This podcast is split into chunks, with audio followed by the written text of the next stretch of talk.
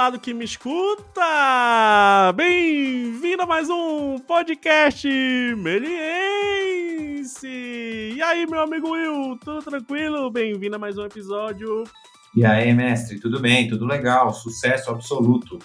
Sucesso absoluto no, no universo podcast é. Meliense, né? Eleito ah. aí, né, como você já disse, pela nossa família, né? Pela família brasileira, foi eleito o melhor podcast do mundo. Do mundo e da já, galáxia. É, o, já feito e que será feito. É esse, aliás, esse episódio, eu já viajei no tempo, tô que nem aqueles filmes do Christopher Nolan, já viajei no tempo e já vi que esse é o, é o episódio é, que muda toda a configuração do planeta. maravilhoso, maravilhoso. Hoje tem a participação aí, né? De vez em quando não se assustem, da famosa gata aí, a gata, uma, uma, um, segundo Chaves, um massacote do nosso podcast. Né? Massacote, né? é verdade, é verdade. um massacote do nosso podcast, Luísa Mel aí, depois quando vai dar um ar da sua voz aí. É, se vocês ouvirem ela, ela gritando, a gata não se preocupa não, que sou eu dando um chute no rim dela. dando, dando seus miados aí, né? Dando é. ar dos seus miados aí no nosso podcast. Hoje minha esposa, ela tava enchendo o saco quando a gente tava comendo, ela tava tentando morder a nossa perna, minha esposa falou, fica doente logo. Nossa, Nossa muito bom. Então hoje temos uma presença hoje no nosso podcast, o convidado internacional, mas de casa, né? É internacional, mas podemos considerar da casa. Hoje temos a grande presença de Fernando Brandão Braga, vulgo Fefuxo. Bem-vindo, Fefuxo. Fefuxo. Posso chamar de Fefuxo? Pode, porra, com certeza. Bem-vindo. O menor problema de chamar de Fefuxo. É Bem-vindo. Muito obrigado aí pela, pelo convite. Fico muito feliz de estar aqui, obviamente, no melhor, mais importante, inclusive. Vocês falaram que é o mais famoso, mas esqueceram de falar da importância do podcast Milhões. É o mais importante, passado, presente, futuro e multi-universos. Isso, boa, isso. Boa, boa, boa. Até na Matrix estão ouvindo. Pô, cara, brigadão aí. Eu sei que, que o seu tempo é, é, corrido aí, diretamente de Vancouver, no Canadá, né? É, obrigado aí pela presença, cara. Obrigado por dar esse um tempo aí pra, pra gente bater esse papo aqui. Ah, ok, é um prazer, cara. Obrigadão. Falar um pouquinho aí, como já é de costume no nosso podcast, fazer um resumo do nosso convidado aí. Então eu vou falar um pouquinho aqui do, do Fernando, Fernando Brandão Braga, formado em fotografia, pós-graduado em História da Arte, trabalhou como web designer, merchandising, publicidade, eventos, foi aluno, deu aula na Melier e também coordenador do Voyage, né, Fefuxo? Isso. Isso, tá, tive, tive, o prazer, tive o prazer de ser aluno no Lanterna Mágica e também tive o prazer depois de ser amigo, colega de trabalho, né? Caraca, eu tinha esquecido disso. Fui teu aluno. Esqueci que você foi meu aluno. Fui teu aluno, cara, lá no, lá no Lanterna Mágica, Lanterna Nossa, 3. Williams, você perdeu, cara. Portela era assim. Caramba. Era o aluno, sabe? Tudo que ele reclama de aluno atualmente era ele também. Era ele, né? Pior. Eu me vejo nos meus alunos. Muito bom. Também deu aula no Senac, né? E nos últimos sete anos trabalha com efeitos visuais em Vancouver, no Canadá, fazendo parte de empresas aí renomadas no mercado como Digital Domain, Double Negative e ILM ultimamente, né? Tendo crédito no filme como Velozes e Furiosos, Homens de Preto, Thor Ragnarok, Spider-Man, Avengers, dois filmes da série Avengers, Jurax, da série Jurassic World também, entre outros filmes e séries aí que o Fernando trabalhou. Porra, que currículo, hein, meu amigo? Porra, é, cara, eu nunca pensei que eu ia ter esse currículo, mas tô, tô feliz com ele. Que legal. Cara, Posso e, reclamar, não. Legal. E essa acho que é a, a, eu vou mandar logo a primeira pergunta que tem a ver com isso, cara. É, a pergunta pode ser até engraçada. Foi mágica chegar nessas grandes produções? Assim, foi sorte chegar nessas grandes produções aí, meu amigo? Queria Cara, que você falasse não, um pouco. Eu não, eu não sou muito. Eu, eu não acho que foi sorte, né, cara? Acho que você estuda, você comete os erros, você trabalha, se dedica, você se mata, sacrifica algumas coisas aqui e ali. e faz um voodoo aqui ali também, e, e aí você chega onde você chega, sabe? Eu acho que eu tive alguns momentos que muita gente fala que foi sorte, mas eu acho que é você jogar, é você dar cara a tapa, sabe? É você arriscar, você fazer as horas extras que tem que fazer, você se dedicar, você conversar, você, você aprender que você errou no passado, você muda o jeito, saca? Uh, eu, eu acho que meu, minha primeira grande porta aqui foi na Digital Domain, né? Eu consegui quando fui numa feira de trabalho aqui e eu esperei em fila, conversei com um monte de recruiter, pedi dica, sabe? Tipo, fui dando a cara a tapa, fui sozinho, sabe? Não uhum. fui sozinho com minha demo reel, que não era nem tanto a melhor de todas, mas já era alguma coisa, saca? E eu cheguei, conversei, e quando eu entrei na, na digital, cara, é você é você ter consciência do conhecimento que você tem e, e também consciência do conhecimento que você não tem. E quando as uhum. pessoas vêm falar com você, é você ser honesto, sabe? Tipo, ó, oh, eu não sei isso, mas eu posso tentar aprender. Me dá 30 minutos, uma hora e eu vou tentar, saca? E aí você. Comunicação acho que foi muito, muito importante para chegar onde eu cheguei também. E mas eu acho que eu acho que foi tipo da, dos anos que eu dei aula na Menezes, velho, me deu um conhecimento, uma, de conhecimento de base muito bom. a faculdade de fotografia que eu fiz, né, estudar fotografia e continuar fotografando, que é o que eu faço até hoje em dia, é, é o meu hobby predileto, é fotografar ainda. E, e, foi muito importante, dar uma diferenciação muito grande das pessoas, né? Você saber a linguagem cinematográfica, eu acho que isso tudo contribuiu muito, né? A questão da história da arte também me deu, da pós-graduação me deu muita base teórica para entender o que muitas pessoas têm dificuldade de, de querer falar, saca? Porque existe muito problema de que é, é, é problema que é linguístico, né? Então, você, por exemplo, você vai numa revisão no cinema para falar sobre o seu shot e você está falando de cor e você vê que várias, vários supervisores eles falam de cor usando termos diferentes. E, e, muitas vezes eles todos estão falando da mesma coisa, saca? Então, você entender a linguagem é uma coisa que também ajuda muito, né? Então, por exemplo, tem muita gente que vai que vai para deles e não entende algumas coisas que eles falam, aí isso gera um, uma iteração daquele daquele shot que não é que é desnecessário, que a pessoa não entendeu direito. Então, acho que essa coisa mais da, de ser uma coisa mais direta, e eu sempre fui em revisão com 20, 30 pessoas na sala e eu levantava a mão e perguntava, saca? E que é uma coisa que muita gente, eu acho engraçado, mas muita gente não faz. Tem gente que é muito tímido, a gente que prefere fazer falar depois.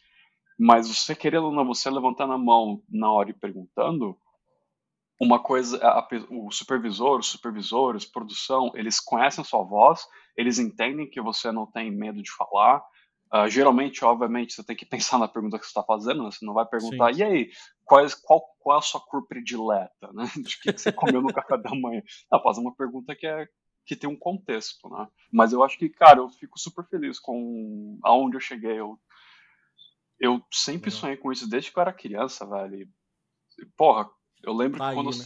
É, e, e é muito estranho, é uma sensação quando você pensa naquela naquela angústia que você tem quando você está na jornada, saca? E aí você chega na jornada, você chegou na jornada. Tipo, é, bem, é bem legal.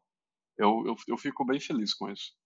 Eu comecei perguntando isso justamente é, é, até para o podcast aqui é bem para a galera que, que tá fazendo, né, a, a Melier e que quer entrar também na Melier, para logo de cara, né, saber que não foi do nada, né, Fernando? É, é isso que é. Você foi para aí, só de você ir para aí, já acho que para Vancouver já foi meter a cara, né? Já foi, é, já foi tem, muita, tem muita gente que esquece que, cara, durante o meu primeiro ano aqui eu não trabalhei na área, né? Eu trabalhei no restaurante, eu trabalhei lavando prato, trabalhei fazendo salada, trabalhei fritando uh, asa de passarinho, saca? Meu, fazendo hambúrguer, porque eu não tinha como trabalhar e estudar na época ao mesmo tempo, trabalhar na nossa área, que requer oito horas, né? Eu não, uhum. eu não conseguia arranjar aquele emprego. Então, foi um primeiro ano foi bem puxado, cara. Aí, quando eu consegui terminar de estudar o inglês, daí eu poderia trabalhar as oito horas, daí eu consegui arranjar um emprego na área, né? Daí eu comecei a trabalhar na Bardel com é, seriado animado, que foi o King Julian. Aí depois Sim. eu fui trabalhar no outro seriado animado, que foi a Princesa de a Princesa Helena de Avalon que é um seriado da Disney. E aí depois que eu fui acabar caindo na, na Digital Domain, que é onde eu fiquei dois anos. O, o, o, só por curiosidade, é, o portfólio que você foi para aí, Fernando, era, é, o portfólio era mais formado por, por, trabalhos pessoais que você produziu durante esses anos aí, que também você dava aula na Melier, né? E, ali, paralelamente, você, eu lembro que você fazia vários trabalhos pessoais aí. Da, Isso. Da, da latinha da Disney, da Guinness, né? Um Isso. Eu lembro. Eu, eu trouxe, eu trouxe esses daí mesmo, cara. Eu trouxe um portfólio baseado no último ano que eu vim para cá. Uhum. E eu usei o meu portfólio pessoal. Eu usei meu portfólio pessoal para conseguir a, a, entrevista, né? A única coisa que aconteceu é que, como eram os trabalhos pessoais, e para ser sincero, não eram os melhores trabalhos, uhum. eles me deram a posição de júnior, né? Eu entrei no Digital Domain como um artista júnior. E aí, depois do Velozes e Furiosos, eles me promoveram para um, uma outra posição, para um, artista sênior. Porque eles basicamente. É, daí eu fui pro Thor. Porque, é, não, na verdade eu fui pro Homem-Aranha. O Homem Thor foi depois do Homem-Aranha. Pode crer. Mas o. Assim, é que é difícil para eles, né? Eles tem uma visão aqui que é. Que é uma coisa é você ter experiência profissional, outra coisa é você também ter experiência profissional na América do Norte, saca? E outra coisa também é você ter experiência profissional na América do Norte em filme tem várias etapas que eles são super chatos, assim, cara. Os melhores artistas que eu já trabalhei, a maioria não é, nunca tinha trabalhado com filme, saca? Mas eles têm uma. Eles têm um certo jeito de ver isso. Eles meio que tentam criar essa escala, assim, mas não, não existe, né? Mas daí, eu, como eu só tinha vindo com o meu portfólio pessoal e meu portfólio pessoal não estava tão bom, eles me colocaram como júnior eles estavam precisando de muita gente, porque o Velozes e Furiosos ia ser um projeto assim gigante. E aí eu acabei com... mas eu também eu fui contratado bem no começo do projeto. E aí pelo fato de ser bem no começo do projeto e tinha muita gente de férias no Digital Domain, que eles tinham acabado de entregar a Bela e a Fera, eu consegui usar aquele um mês ali para conseguir mostrar trabalho. Aí eu comecei a fazer um monte de look dev, fiz um monte de teste para eles, eles curtiram bastante, e eles começaram a me dar responsabilidade bem maior do que uh, que um artista júnior teria, por um exemplo. Pô, legal, cara. Você mostrou, né? Mostrou para que veio, né? É. Não, sabe, sabe o que é pior, cara? O pior é que assim, tinha um. Eu me lembro que eu entrei lá, beleza, primeiro grande filme que eu fui trabalhar, né? Beleza. Aí eu fui chamado para uma reunião, eu sentei na reunião, tinha umas quatro, cinco pessoas lá, beleza, passaram-se duas semanas, eu sempre tinha essa reunião a cada dois dias com essas quatro, cinco pessoas. Uhum. E aí depois de duas semanas e meia, alguém foi me falar que eu estava tendo reunião com o supervisor principal do filme, do, da Digital Domain. Eu falei, cara, como assim, velho? Como assim? Eu tava, tava, falando, tava falando com o cara como assim, qualquer coisa, sabe? Tipo. Mas o cara. O cara é super gente fina, tá ligado? Super, super gente fina. A gente foi encher a cara um, um Acho que no meio do projeto a gente foi encher a cara no restaurante japonês que tava fechando. Uhum. Cara, bem louco, Jay. Super gente fina.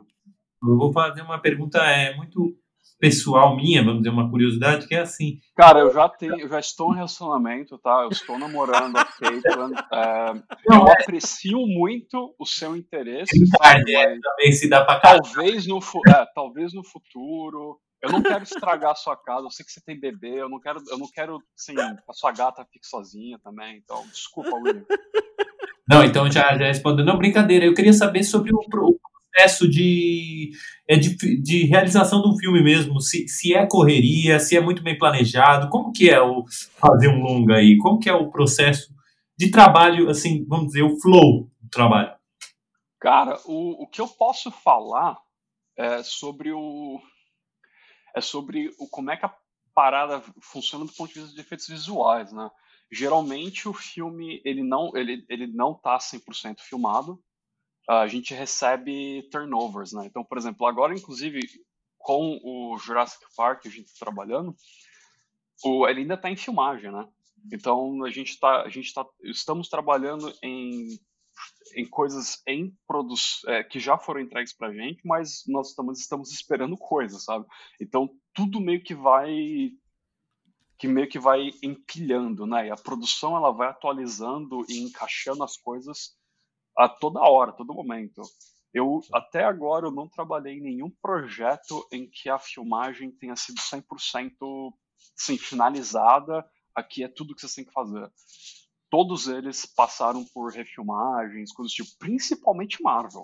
Cara, Marvel é um negócio assim retardado. Os caras assim não têm medo de pedir umas, de refilmar uma sequência inteira, faltando um mês assim para entregar o projeto, saca?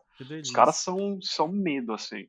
O Velozes e Furiosos, por exemplo, a gente teve teve aquela, esse último Velozes e Furiosos, aquela cena do, do, do submarino quebrando submarino. assim o gelo e aí os carros meio que em cima do submarino tentando. Aquela foi uma sequência que o diretor e o estúdio resolveram criar faltando três semanas pra gente entregar o projeto, saca? Jesus. A gente teve que fazer previs, fazer tudo, tudo, tudo, em questão de duas semanas. E a gente tinha uma entrega, cara, que ia ser uma entrega, ante... Eh, acho que inicial ia ser pra China, aí depois ia ser a, a estreia oficial. Mas, cara, foi uma zona, uma correria desgraçada, trabalhando assim de segunda a segunda, fazendo 12 horas é, no domingo. Então Foi não bem... é um mundo maravilhoso, né? Não, cara, tá longe. Eu acho que eu acho que a produção existem produções que são tranquilas. Por exemplo, o Jurassic Park, por enquanto, a produção em si ela tá tranquila. A gente não tá fazendo hora extra, mas por causa do Covid as coisas estão se adiando muito, né? E então você fica meio que pospondo algumas coisas. Mas eu não eu, eu vou te falar que, por exemplo, o começo dos projetos são, são geralmente mais tranquilos. E aí é tudo depende, saca? Às vezes, por exemplo, eu acabei de trabalhar no filme o, o Jungle Cruise, que vai ter o The Rock, e esse também foi um projeto que está rolando há mais de três, há mais de há dois anos e pouco. E, e em efeitos visuais. Na, os, a ILM está trabalhando nos efeitos visuais há dois anos e pouco. É um negócio assim que o diretor mudou, daí a Disney não gostou, daí. Porque passa por um monte de gente, saca? Uhum. Tem muita, muita, muita gente. E não é, e não é só o diretor, né? É essa que é, essa que é a realidade. Você vai ter mudança do diretor, daí o diretor apresenta pro, pro estúdio, daí o estúdio faz os testes, os screenings com as pessoas e amigos, aí eles pedem para mudar, daí às vezes essas mudanças a refilmagem, aí, meu, refilmou, vem pra gente, uh, e aí tem que refazer o trabalho, tem que mudar coisa. Ah, eu, lembro, eu lembro que você mostrou numa palestra aqui na Melier a, um, um, frame do, do Thanos, né? É, eu lembro, aí tava no, no, no arquivo, assim, escrito refa, é, o número de mudanças, né? Do, do, do, shot. Eu acho que cento e poucas mudanças, versões, né? Cento e poucas é. versões daquele shot. Eu falei assim, Jesus amado. E essa...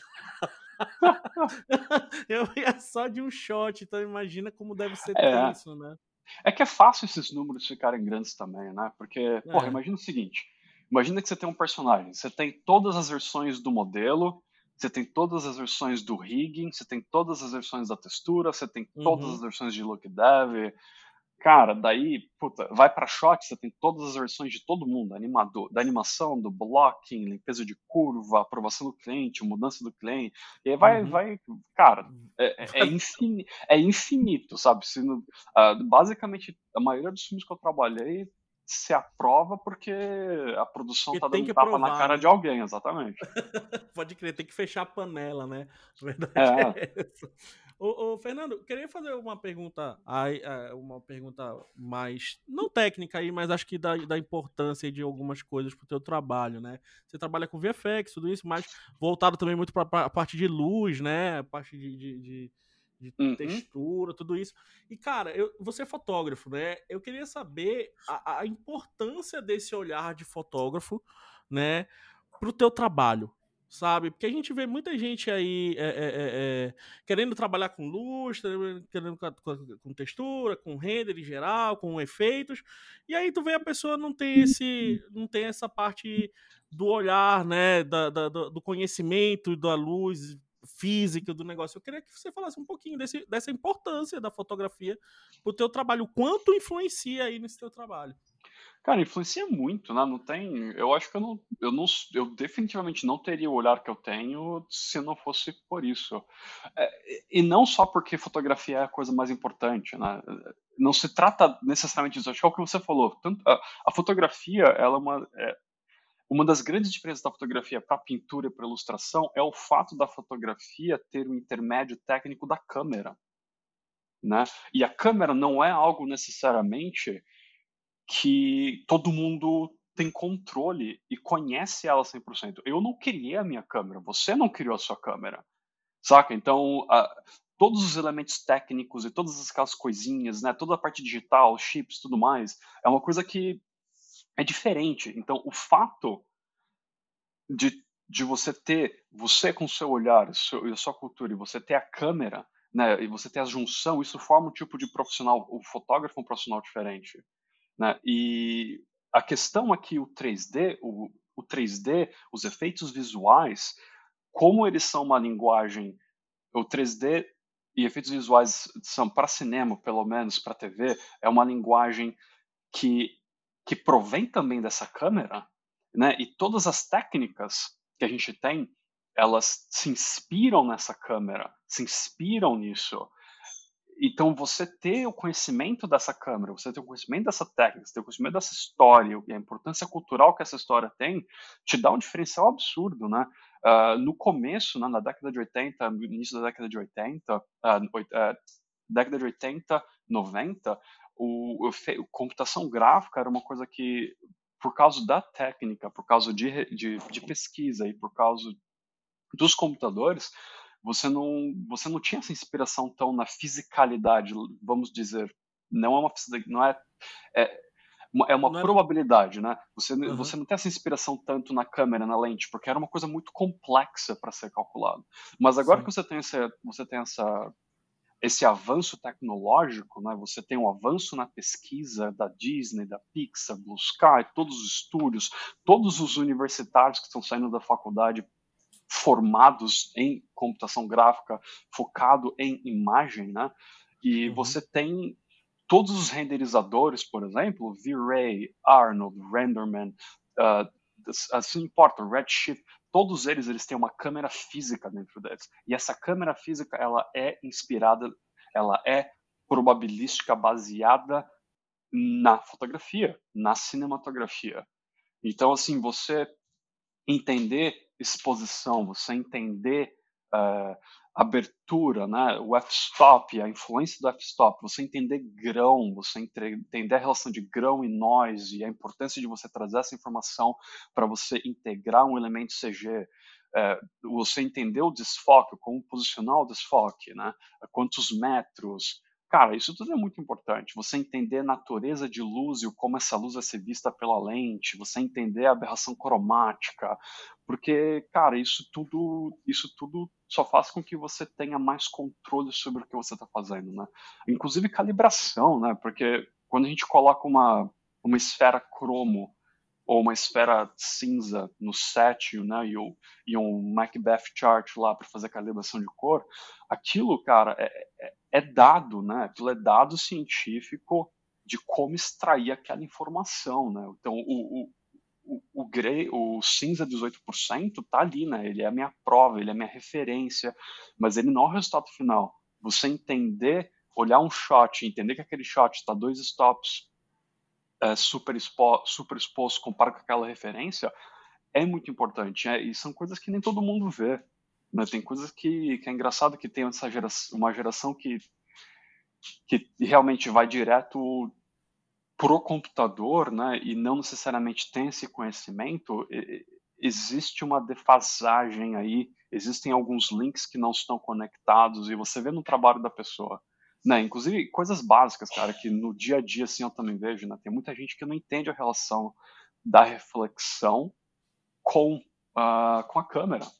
Né? Então você tem, você tem muitos profissionais que são considerados inclusive seniors e eles tentam ah, precisa colocar um reflexo em tal lugar assim. Você vê que a pessoa se mata para colocar aquele reflexo, mas não entende a relação do ângulo de entrada da luz com a posição da câmera. Né? E aí você muda o ângulo um pouquinho, a pessoa se desespera, né? Porque, puta, vai dar mais, mais tempo para arrumar aquilo. E aí, e aí a pessoa me coloca uma luz que é gigante, saca? E não é, e não é isso, né? É uma questão de você posicionar a câmera e olhar se, olha, a primeira, primeira coisa que você faz é saber onde é que tá a câmera para você poder posicionar um reflexo. Né? Ou uhum. senão você tá perdendo tempo, né?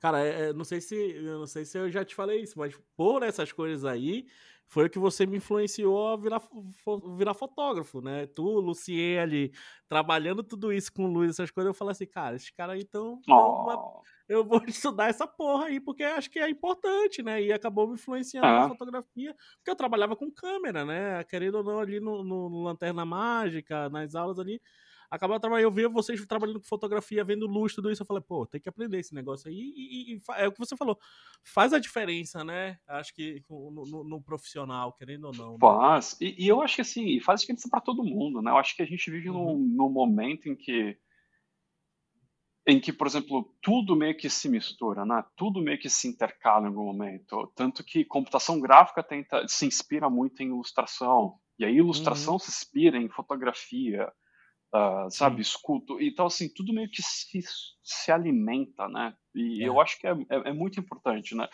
Trabalhar com efeitos visuais é uma coisa que realmente é. Você precisa. Eu diria que é uma necessidade. É uma coisa que você não conseguiria chegar numa posição de, de liderança sem uhum. ter conhecimento de fotografia. É difícil. Uh, inclusive, eu acho é, é, engraçado. Não é que é difícil. Eu vou te falar a verdade é que eu tenho supervisores que não têm conhecimento de fotografia. Em que eles dão, eles fazem uns comentários assim que dá um, dá um tapa na cara, assim. mas porque mas assim, não é que a pessoa seja ruim, a pessoa sim, tem, sim. Um, tem um olhar bom, sabe? A questão é que a pessoa não tem aquele conhecimento, e aí quando, dá, quando comenta alguma coisa, não tá fazendo comentário direcionado no lugar certo, você tem que interpretar aquilo, daí é perda de tempo, daí faz e erra.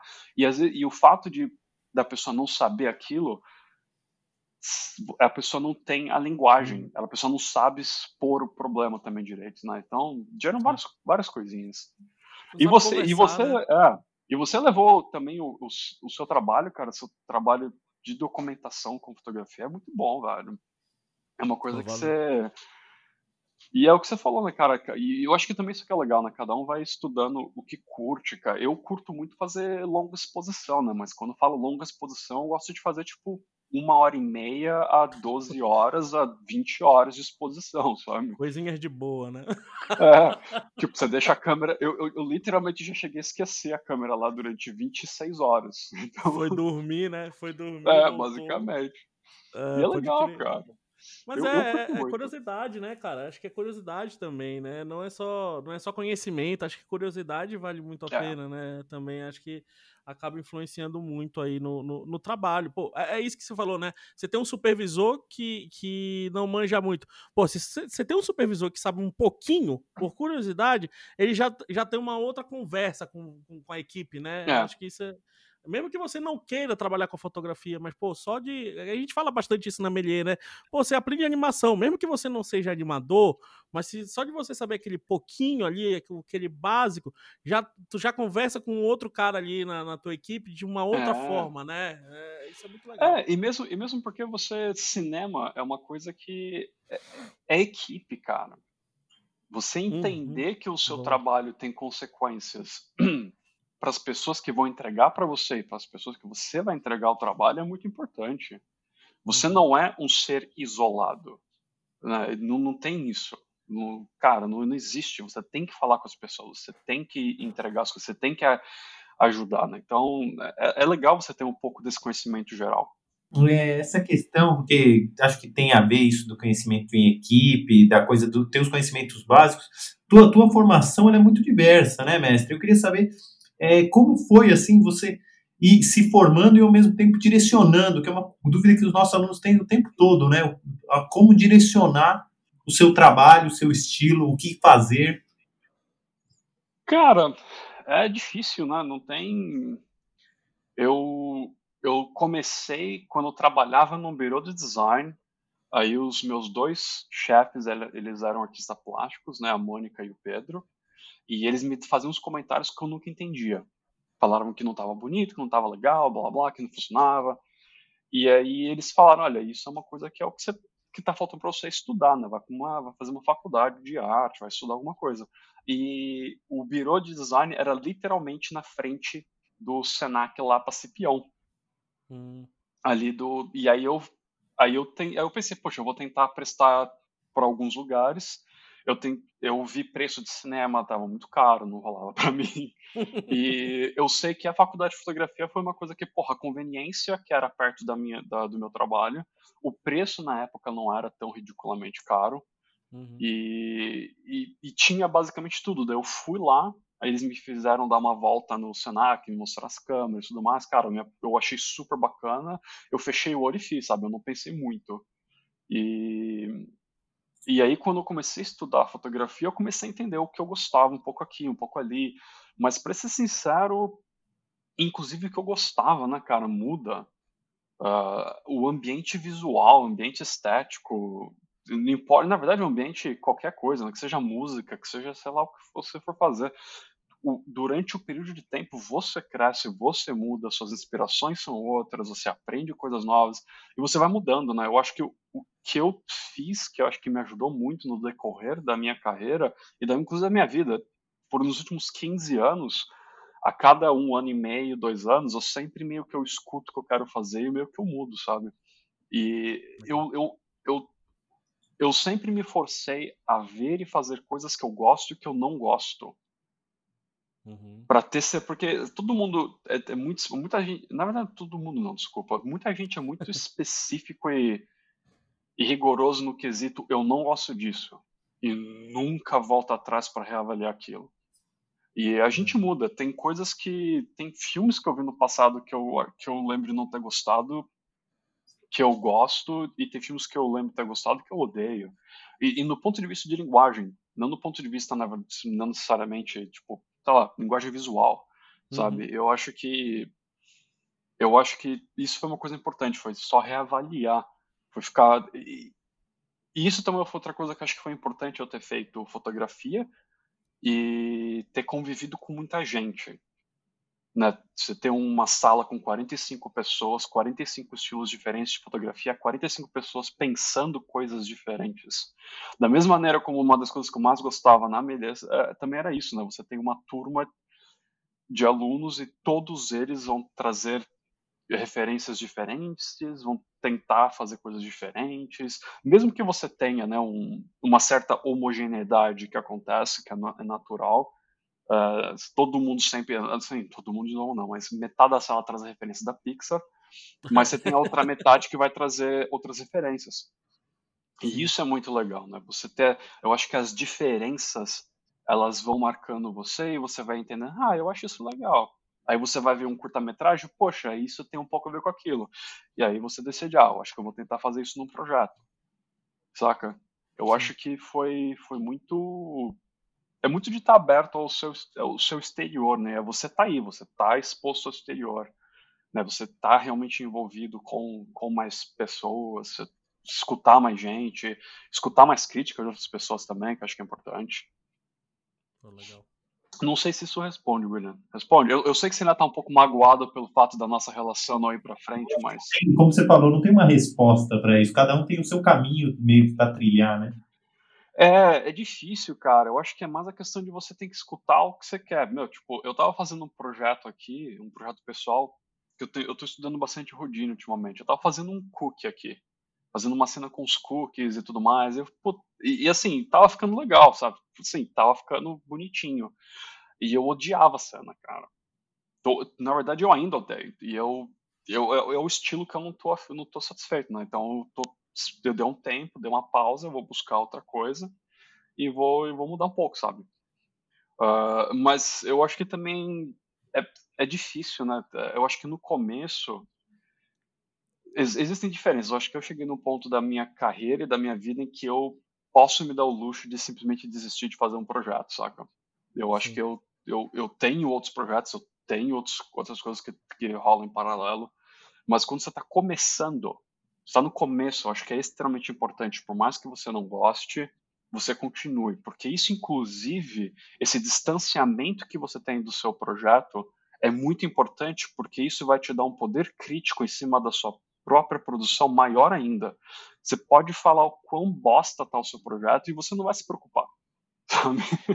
porque você já não você não tá tão ali e é importante porque você vai trabalhar em muitas coisas e você vai fazer muitas coisas que você não necessariamente gosta né querendo ou não, muita gente vai entrar no mercado profissional.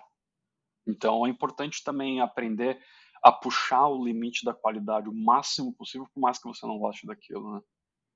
Sim, verdade. Acho que é, é tá aberto, né?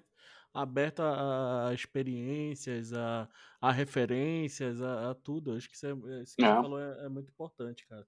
Acho que é muito... e, e esse negócio do errar, né? saber é. errar também, né? Aceitar o seu erro ali, mas sempre, sempre, é, muita gente fala assim, ah, eu não gosto, aí vai lá e desiste do projeto, né? É. E já, acho que você, a gente já viu isso bastante na Melier, né? Acho que os Porra. três aqui dando aula na Melier já viu isso, né? O cara começa aquele puta projeto foda, aí do nada tem um negocinho ali no meio, ah, não quero mais, aí abandona o projeto. Pô, aí quando vê o cara nunca finalizou um projeto na vida dele por causa disso, é. né? É, isso, isso é... é uma coisa que é super difícil, é super difícil e frustrante, né? E, e porque vem, né? É, é, muita frustração. Tem muita gente que é muita frustração, tem muita coisa que é também tem a ver com insegurança, né? Uhum. Não, que às vezes acontece comigo, assim, é, esse papo aí de ser professor, de passar experiência. Um, às vezes um aluno chega para mim, ah, professor, não sei o que lá, eu, eu, eu quero, quero trabalhar na área. Eu falo, tá, meu. E aí é um aluno que às vezes entrega, ou entrega, eu falo assim, ó, eu vou te passar um trabalho que eu fiz, assim, há um mês atrás, dois meses atrás, e eu quero que você entregue como se fosse um freela. E aí, invariavelmente, acaba batendo aquilo, ah, mas isso eu não gosto, ah, isso daí não é minha praia Aí eu falo, meu amigo, quando chegou na minha mesa, eu não me perguntaram se eu gostava. É. Porque esse profissional é esse ponto, é quando você faz, já porque é, é, o seu trabalho, não é aquela questão eu vou escolher muito, né?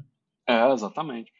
E, e, aí que eu acho que é difícil também, tem muita gente que acaba quebrando um pouco aquela casinha de vidro perfeita, né? Que é o Caio Castelo, que é quando você se repara, se depara com isso, né? Tipo, você vai trabalhar com efeitos visuais também em grandes produções, meu amigo, às vezes eu tô iluminando um latão de lixo, tá ligado? É, é isso, literalmente. Eu, eu, tá, eu passei uma semana, há um mês atrás, trabalhando numa corda. então, assim, cara, não tem. Eu acho que. Eu, eu acho que é um pouco daquela questão de de entender que são os estágios, né? É, e querendo ou não, são duas coisas diferentes. Uma, uma, se você quer fazer uma coisa que você goste, você vai fazendo o seu trabalho pessoal, né? Quando você for trabalhar, bicho, é outra coisa. Você está fazendo, você está trabalhando. Sim, sim. Tem, tem momentos que calha, né? De ter o trabalho ali com coisas que você adora, né? Mas nem sempre quem dera, né? Exatamente. Dera, assim. É, eu trabalhei com eu trabalhei com um cara que teve que iluminar a bunda do protagonista do 50 tons de cinza que eles tiveram que substituir a bunda do cara digitalmente. Esse foi o Eita. trabalho do cara. Sabe? Olha aí, Ele, bastidores. É... então, assim, às vezes é esse é o seu trabalho, tem que iluminar é. a bunda de um péssimo ator. Não, mas é, é, isso. Tem dias que você faz a armadura do Thanos e tem dias que você faz uma corda. Né? Exatamente. Né? Exatamente. A verdade é essa. Mas eu acho, uma, um adendo a isso, que eu acho que o aluno que se sobressai mais, e o texto a gente é para os alunos, é aquele aluno que entende isso mais rápido, que entende que o, o, trabalho ele tem que estar numa outra lógica do que a paixão, né? Não que não pode ser apaixonado, mas ele tem que estar numa outro, num outro ritmo, né? É, eu acho que tem que entender que uma vez que você começa a trabalhar, a motivação é outra, né? Você, o seu cliente, a gente todo mundo sabe, cara. Chega no cliente, o cliente muitas vezes estraga o produto. Isso uhum. não muda. É, se eu te falar que eu vi versões de shots do Avengers que eram muito mais legais, é verdade, cara. Chegou no cliente, o cliente estragou. Mas assim, é porque eles querem, eles têm os motivos deles, tudo mais. É no Sim. que não, que, sei lá, que nem me interessa, inclusive. Mas existem algumas coisas. Eu vi concepts, cara, porra, animal. Sabe? Eu queria muito mais ver aquilo na tela do que o que eu vi. Mas assim, é trabalho, uhum. saca? É trabalho. Tá, tá... Você tem que aprender a lidar com, com isso. Ou senão você vai ficar muito frustrado quando você, quando chegar na, na carreira mesmo. Legal. Ô, Fernando, falando desses trabalhos aí, é, é uma, mais uma pergunta aí mais generalista. Qual o trabalho desses daí, dessa, dessa gama de trabalhos que você traz no seu currículo, qual você achou mais desafiador ou também o que mais você sentiu prazer em fazer? Pode ser um trabalho muito grande, pode ser um trabalho pequeno, mas o que você achou mais desafiador e bom de fazer, assim, que você curtiu fazer dentro aí dessa, dessas gamas de trabalho, tirando trabalhos pessoais, que com certeza a grande maioria você gostou? Cara, eu acho que eu tive desafios diferentes em todas as empresas.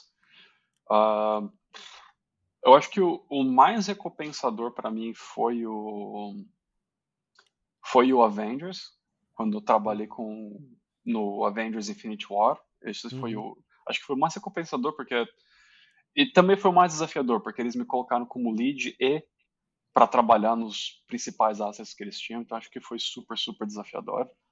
Uh, e foi super recompensador porque eu gostava daquilo, né? Eu gostava muito daquilo. Sim.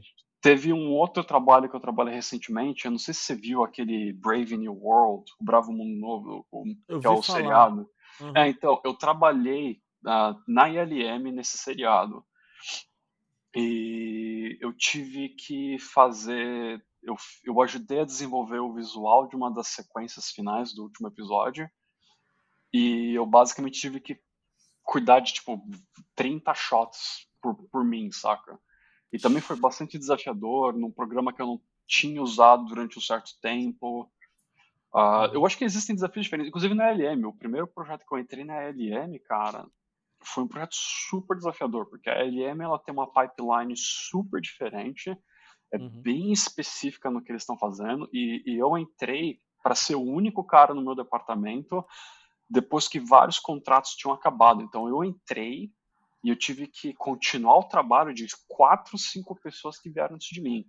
Então eu tive, eu tive, que, além de aprender a papelada dos caras, aprender um programa novo, tive que aprender o que, que essas outras pessoas fizeram, consertar os negócios e implementar um bagulho, tá ligado? Então foi super, super desafiador também. Mas, e, mas assim, eu acho que são muitos desafios, né? Uhum. São, tem bastante coisa aqui ali. Tem um outro projeto que eu pedi para entrar, se tudo der certo, esse vai ser o. Se tudo der certo, mais prazeroso. Eu não, eu não posso falar nada ainda, mas. É, mas eu acho que existem dif diferentes desafios que você curte, existem diferentes uh, prazeres também, né? Então, sei lá. É bem isso mesmo, né? Como a gente estava comentando. Eu perguntei mais isso porque é, é, era o que a gente estava comentando, né? Tem, tem coisas que você ama fazer, que foi isso que tu falou, né? Porra, do, chegou lá no Avengers, você tava fazendo os principais shots ali dos caras, né? E, é, e aí, como você falou, pô, você gosta, né, do bagulho. Você, você... É, cara, aquela última, aquela última cena no Infinity War, que é o Thanos sentando na varanda, uhum. né? Ele anda pela cabaninha dele, senta na varanda. Fazer aquele shot, cara, foi muito bom. Porque eu fiz, eu fiz toda a iluminação daquele shot, eu já tava fazendo o look dev do, do do Thanos também danificado e tudo mais. Uhum. Cara, foi super bacana. Foi super bacana poder propor aquela, aquele horário do dia. Foi super bacana propor aquelas cores, aquele contraste. Cara, foi, foi bacana. Eu trabalhei bastante naquele shot. Foi muito bacana trabalhar com o compositor daquela cena também, que foi um rapaz muito bacana. Então, assim, acho que foi aquele shot para mim foi um dos shots mais, mais assim gratificantes que eu trabalho até hoje. É aquele que você fala assim, porra, fui eu que fiz, né? É, aquele lá foi, foi, foi bem isso mesmo. Eu acho que aquele lá foi bem, porra, legal. Que fui legal. eu que fiz aquilo. Você olha assim na tela e fala, porra, até que eu, tá, até que eu mando bem, né? Cara, mas sabe que isso é que é o que fode a vida, porque quando você trabalha nesses filmes, meu, é muito difícil você desconectar. Sim, você vai no sim. cinema, cara, você é muito mais crítico. Você, você, você você sabe, você sabe como aquilo tá, como aquilo é nu, sabe? Então é bem. É, eu, eu lembro que quando eu fui ver o Infinity War, cara, eu, eu sabia o filme inteiro. Então eu não, eu não aproveitei muito bem, sabe? O Endgame eu trabalhei bem menos, aí eu consegui aproveitar mais. Mas é, mas é que a gente fala, fala para os alunos, né? Assim que eles começam a ter aula e ver como é que faz o negócio, como é que cria as coisas ali, a, acho que a gente já assiste. Só disso daí já, a gente já assiste o filme de uma outra forma, né? É, com certeza. Tem um outro olhar em cima dos filmes, né? É, é com certeza. Imagina você trabalhando nesse filme, né? Você nem. Já, já, já sabe. É, é que a gente fala, né? Quando a gente assistiu lá no Lanterna Mágica, quando a gente ia ver os curtas, a gente mais dava risada, sabendo, né, da, da, da, é. das, das, tretas de bastidores, das coisas que rolaram nos bastidores, do que assistir o um filme de verdade mesmo, né? É, não, porra, a gente sabe os, os erros que, que chegam na tela, saca? Que ninguém Sim. sabe que é erro, mas tem um erro ali, sabe? Sempre tem um erro. É bem isso mesmo, é bem isso mesmo. Will, quer mandar mais um aí? Eu queria, assim, eu queria que ele comentasse aí também para quem está nos ouvindo, os alunos que têm interesse em, ir para aí trabalhar em Vancouver, trabalhar na gringa, trabalhar nesses grandes estúdios, para ele dizer assim quais seriam as, é, vamos dizer, sugestões dele para esses alunos, né? Uh, cara, é difícil. Existem muitas maneiras de você ir para o exterior. Eu acho que a maneira mais fácil que existe para você vir para cá é você estudar. Então tem muito, tem muita gente que eu conheci que veio para cá, fez uma, fez um curso de um ano, fez um curso de dois anos para em computação gráfica e aí com isso consegue um visto de trabalho. Né, daí você consegue ficar, daí depois de quatro anos já você consegue aplicar para uma residência, seja lá o que for. Isso falando do Canadá, uh, especificamente Vancouver aqui. Uhum. Uh, existem pessoas que conseguiram ser contratadas já de casa, então você consegue entrar no site das empresas, daí você manda o currículo, manda o portfólio, e se a empresa tiver interesse, eles entram em contato. Uh, isso é muito relativo também, porque não depende da empresa, depende dos projetos. A maior parte dos estudos de efeitos visuais são.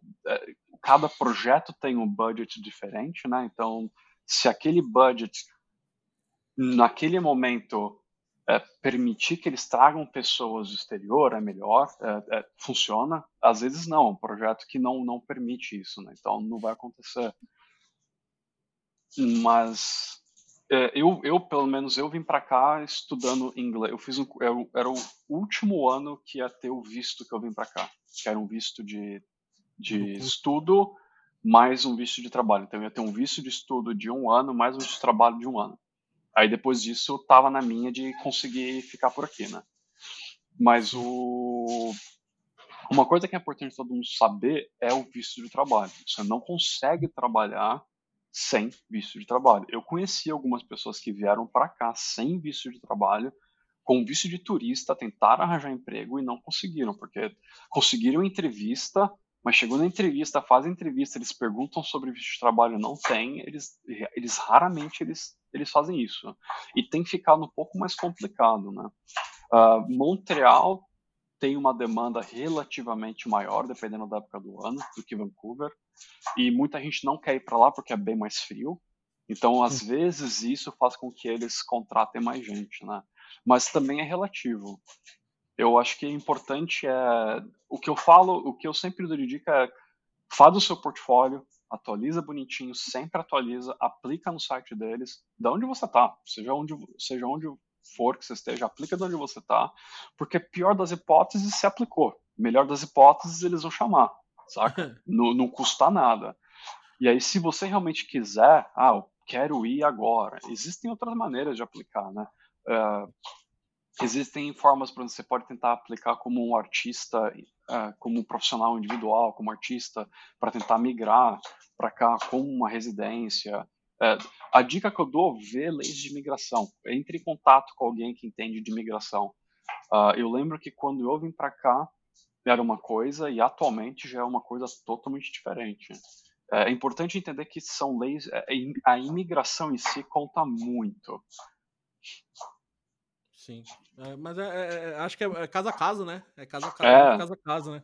E tem muito disso, tem muito casa a casa. Se você tá solteiro e você vem para cá, é uma coisa. Você, tá, você tem você que quer trazer mais a família, é, é outra coisa, saca? É, é, bem, é bem diferente. Eu acho que sim. são, são cada casa, é como você falou, cada casa é um caso. Sim, sim. É, é, é muito, é, mas eu acho que o importante é isso, né? Se o cara quer, acho que a coisa mais importante é o portfólio.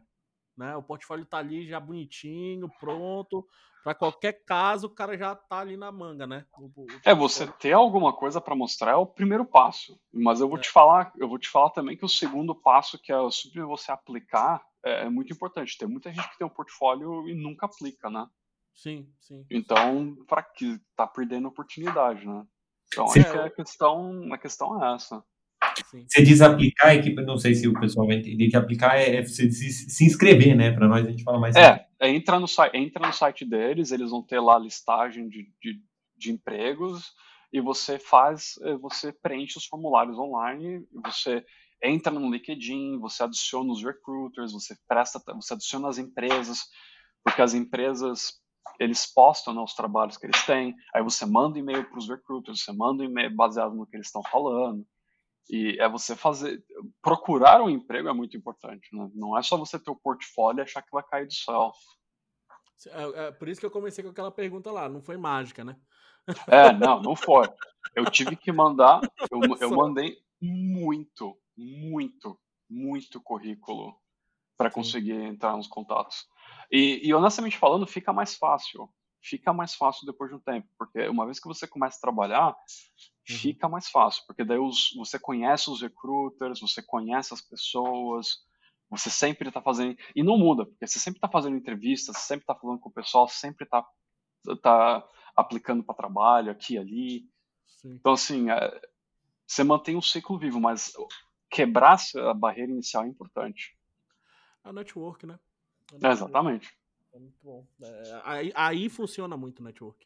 Aí, É bem importante, cara. Não tem como, como negar. Sim. É, vamos de diquinha, meu amigo Will? Vamos, vamos finalizando. Vamos de dica, mestre. Ah, eu, eu vou falar uma. Eu vou falar uma totalmente aleatória, mas que eu assisti ontem um filme é, holandês chamado, no Brasil se chamou O Silêncio do Lago. Hum. De 88. Já assistiu esse filme? Não, cara, não. Em inglês, não, em inglês não. O, nome, o nome internacional em inglês é The Vanishing. É assim, é, foi refilmado depois nos Estados Unidos, filme de 88. É um suspense que o cara vai numa cafeteria com a mulher, tá de férias, um casal, e a mulher não sai mais de lá. E aí ele desapareceu, a mulher desapareceu, e ele fica atrás da mulher.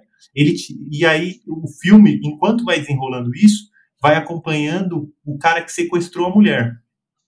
O filme é um suspense estranho, porque você vê o cara sequestrando a mulher e você vê esse cara atrás da mulher. Nossa, um filme muito tenso. Quem gosta de filme tenso, sabe, estilo, é, sei lá, aquele filme do Michel Haneke, não sei se manja, sabe? Sim. sim. É, é, nesse estilo, meu. Um filme tenso, desconfortável. Depois foi refilmado nos Estados Unidos com a Sandra Bullock.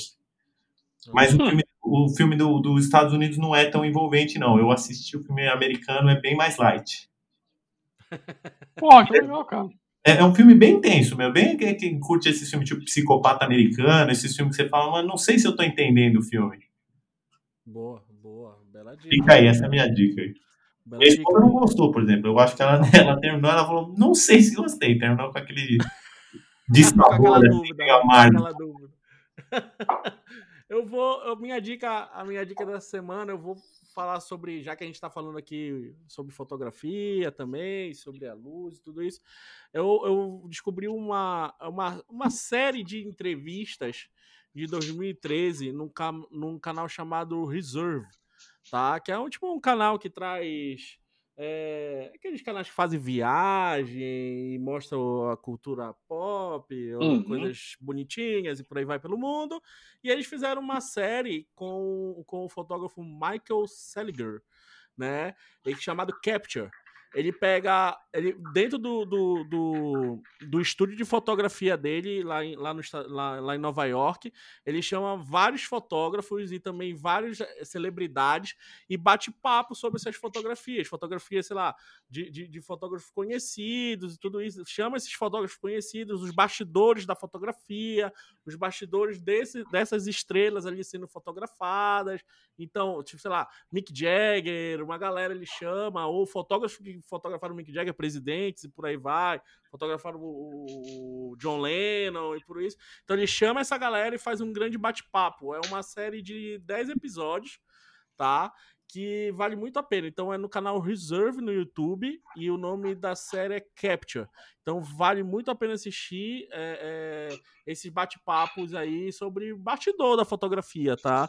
Como foi aquela fotografia, sei lá, uma fotografia famosa. Esse, esse fotógrafo, Michael Seliger, ele é da Vanity Fair e da Rolling Stones. Então o cara tem histórias sobre celebridades aí, várias é, celebridades mil aí sobre a fotografia. E ele traz uma galera muito importante, fotógrafos importantes, para bater esse bate-papo de bastidor mesmo, tá? E eu achei muito interessante. Vou até passar para meus alunos de fotografia fotografia. Manda, deixa o link depois no, no nosso podcast. Deixa o link, tá? deixa o link aí para vocês assistirem da dica, que vale muito a pena. Mas já sabem, é no canal Reserve e o nome é Capture da série. Vale muito a pena. Cara, que legal. meu amigo convidado, Fernando, você tem alguma diquinha pra gente? Algo que a gente deva assistir, ou ler, ou ver? Fique à vontade. Poxa, uh, tem. Bom, de cabeça, assim, tem duas coisas que a gente tava falando de fotografia. Eu lembro de que eu, eu dava aula de fotografia baseado num filme que a cinematografia foi feita pelo Roger Dickens. Roger Dickens. Gênio, né? Gênio, né? É, muito bom. E o meu filme predileto de cinematografia com ele uh, é o assassinato de Jesse James pelo covarde Robert Ford. Muito bom. Eu acho que é uma das melhores fotografias que eu já vi. Eu gosto também da história, do ritmo, atuação, tudo eu acho que é muito bacana, mas acho que a fotografia desse filme é uma, é uma que eu, que eu uhum. usava para dar aula, que acho que vale a pena para ver. Eu acho que é, a linguagem que ele usa é muito bacana. É, eu acho que é super bom. A outra dica que eu também estava pensando, já que você está falando de canal, tem um canal que eu pessoalmente eu curto. É um canal do YouTube chamado Folding Ideas. Um, e é um cara que ele é aqui do Canadá, se não me engano, ele é aqui de Alberta, e ele uhum. e ele fala sobre muita linguagem cinematográfica. Ele tem algumas temporadas. Ele não é aqueles YouTubers que coloca vídeo novo a cada semana. Ele só Sim. coloca coisas assim quando ele realmente ele tem alguma coisa para falar. Ele tem vídeos curtos, vídeos longos. Ele faz críticas a filme. Ele fala sobre a linguagem, o porquê. É, é bem legal. Acho que é um canal assim interessante para abrir um pouco aí uh, a mente também. Vale bem a pena. Acho legal, legal. Seriam essas minhas duas dicas. Leitura, leitura. Eu eu acho que qualquer leitura vale a pena. acho que continua qualquer lendo. Li qualquer livro vale. Qualquer livro vale, cara. Acho que é boa, super boa. importante. Oh, não, só uma coisa aí, Fernando. Não tem uma semana que não aparece um aluno que me fala de um filme é, que adora fotografia e é do Roger Dickens. Aí eu falo, mano, sim, porque é do Roger Dickens. E a pessoa não sabe quem é o diretor. Eu falo, mano, vai atrás do diretor. Só, só, falar, só falar dois filmes deles atuais que ele, que ele fez a fotografia, 1917. Aí eu cala, cala minha boca no 1917, porque a fotografia é maravilhosa. Né? É. E, o, e o Blade Runner 2049. Pronto. Pra, pra galerinha aí mais nova pra saber o que, quem é o Roger Essa... Dickens. Pronto. É, esses, do, esses dois filmes já bastam, né? Ele foi, ganhar, foi ganhar o Oscar pelo Blade Runner depois de concorrer 40 vezes, sei lá, né? Quantas. E olha que ah, ele não, fez esse... filme fraco, né? Não, não, esse cara fez. Esse, esse, daí tem, tem uma lista de seguidores. Esse cara tem um portfólio genial. É, eu, eu até brinco que ele fez aquele filme, o Skyfall, do 007, né? Uhum. O filme mais lindo do 007. Eu falei assim, Mano, os caras, os produtores do 007 tinham que falar assim, ó, pode trocar Daniel Craig, pode trocar Sam Mendes, quem que vocês quiserem, mas esse cara tem que ficar na franquia para sempre. O filme ficou Não, um é. espetáculo, né? Eu curto muito também a fotografia do Sicário, né? Ele fez Sicário. o Sicário primeiro, ele também fez, é muito bom. Tem um outro filme que é uma animação, que acho que é também uma das minhas animações prediletas, que ele foi o diretor de fotografia como consulta, como consulta foi o Rango, que a Sim. ILM inclusive fez, ele que foi oh, o, ele que fez a consulta do, do, do, do, filme, da parte de cinematografia também. É, não à toa, é, um... muito criativo, né, esse, esse, é. esse desenho aí. É muito legal, eu curto bastante.